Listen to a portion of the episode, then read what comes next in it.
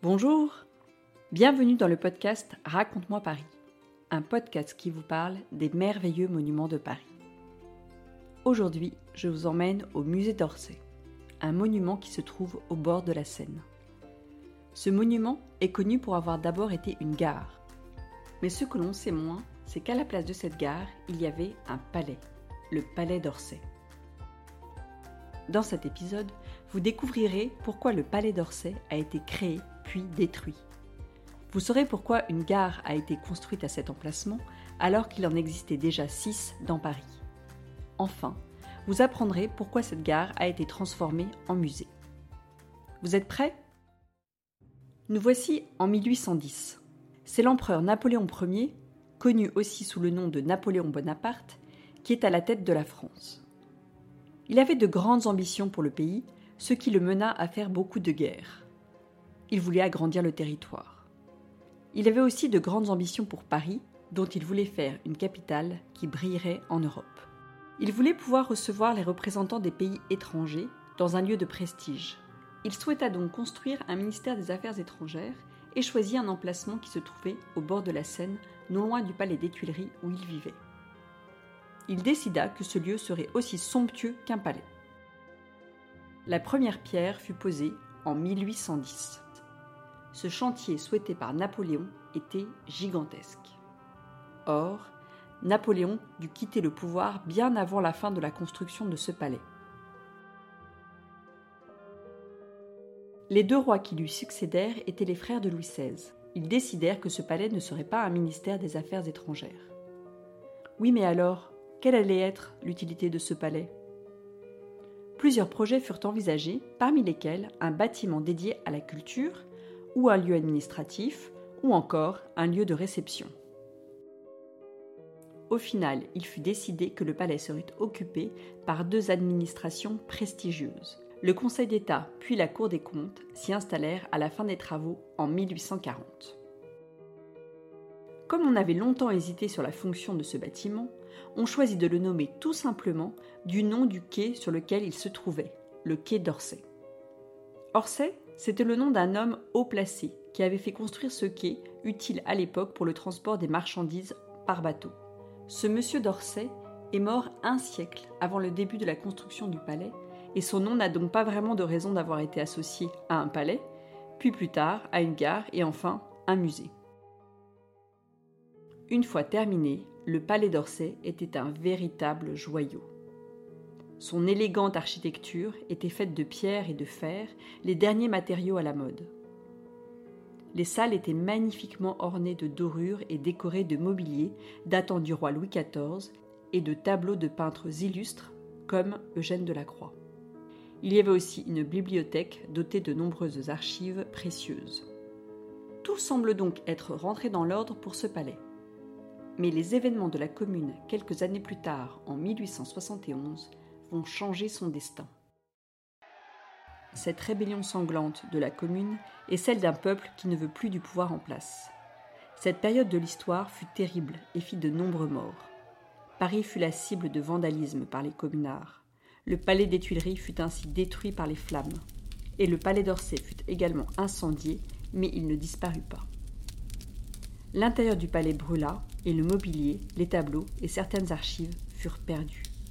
Mais la structure ne s'effondra pas et resta même dans un état convenable vu de l'extérieur.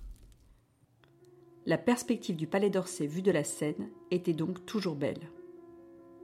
Que faire alors de ce bâtiment en partie détruit, mais qui pouvait être encore sauvé si l'on faisait de gros travaux? Suivirent 27 années de débats sur l'avenir du palais d'Orsay le Conseil d'État et la Cour des comptes avaient déménagé au Palais Royal. Des débats eurent lieu, non seulement au niveau politique, mais également public, puisque la presse commentait chaque projet proposé. Et des projets, il y en avait.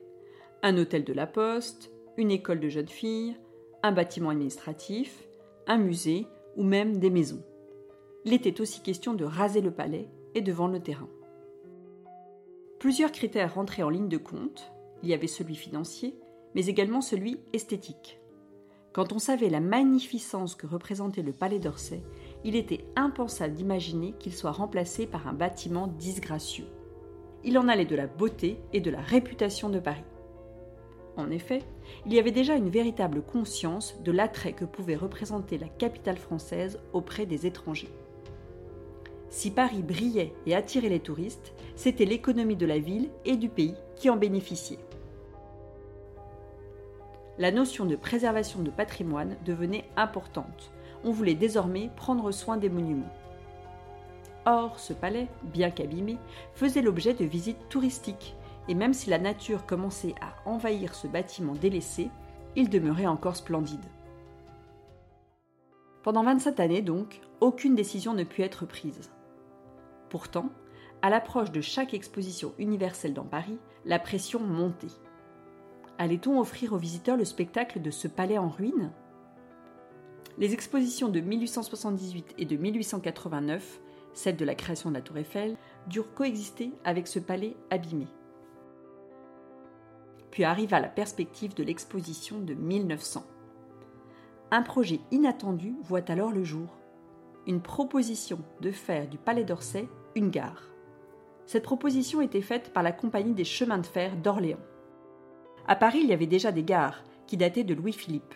Elles avaient été placées un peu loin du centre de la ville à cause du bruit des trains à vapeur et des odeurs que les locomotives dégageaient. Il y eut d'abord la gare Saint-Lazare, puis la gare Montparnasse, la gare d'Austerlitz, la gare du Nord, la gare de l'Est et enfin la gare de Lyon. En 1850, Paris avait déjà les six gares qu'elle compte encore aujourd'hui. Pourquoi alors construire une septième gare?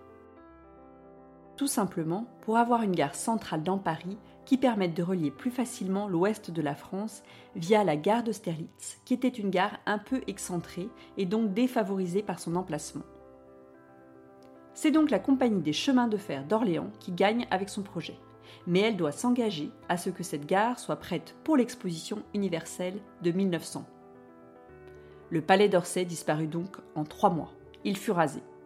Puis, en trois ans, une nouvelle gare appelée Gare d'Orléans fut construite, ainsi qu'un hôtel luxueux, l'hôtel Terminus. Cette gare était résolument moderne, car totalement électrifiée. Chose tout à fait nouvelle, elle avait des ascenseurs et des tapis roulants pour les bagages. Tu sais, comme ceux qu'on voit dans les aéroports. Cette gare fut en fonction pendant près de 40 ans puis son activité fut restreinte à la circulation des trains de banlieue. En effet, la généralisation des trains électriques avait permis de créer des rames de wagons de plus en plus grandes, et les quais de la gare d'Orsay n'étaient plus suffisamment longs pour accueillir ces trains. Et il n'était pas possible de faire de nouveaux travaux pour allonger ces quais. L'activité de la gare cessa totalement en 1958. À nouveau, le lieu fut laissé à l'abandon pendant plusieurs années. La gare fut alors utilisée comme un lieu d'entrepôt ou encore comme un lieu de tournage de cinéma. Cette gare fut même pendant sept ans en partie transformée en théâtre, puisqu'un chapiteau en bois y fut construit et accueillit 300 000 spectateurs par an lors de représentations.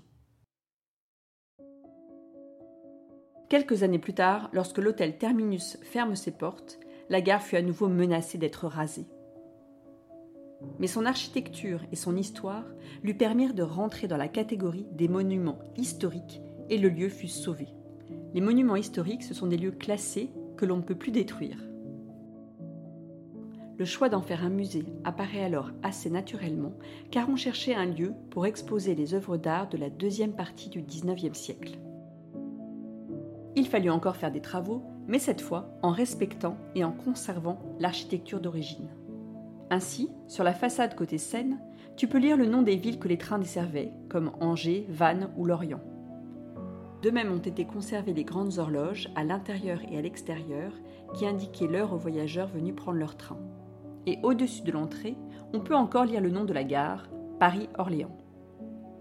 À l'intérieur du musée, on se sent vraiment comme dans une gare, même si bien sûr tout a été transformé pour pouvoir admirer les œuvres d'art. La salle de restaurant est aussi une ancienne salle de réception avec peinture boiserie et grande glace qui date de 1900. Alors si tu vas dans ce musée, aujourd'hui un lieu très calme, tu pourras imaginer l'effervescence d'une gare avec les passagers qui courent pour attraper leur train. Si l'ancien palais a totalement disparu, son histoire ne s'est pas arrêtée. Il a été au centre des événements politiques de la capitale et aujourd'hui Devenu un musée, ce lieu est au centre de la vie culturelle.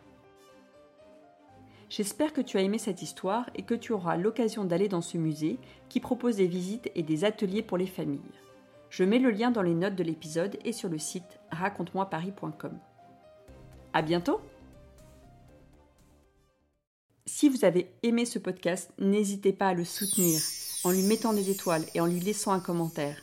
C'est très important pour pouvoir lui donner de la visibilité. Et vous pouvez aussi vous y abonner gratuitement pour être prévenu des prochains épisodes. Merci.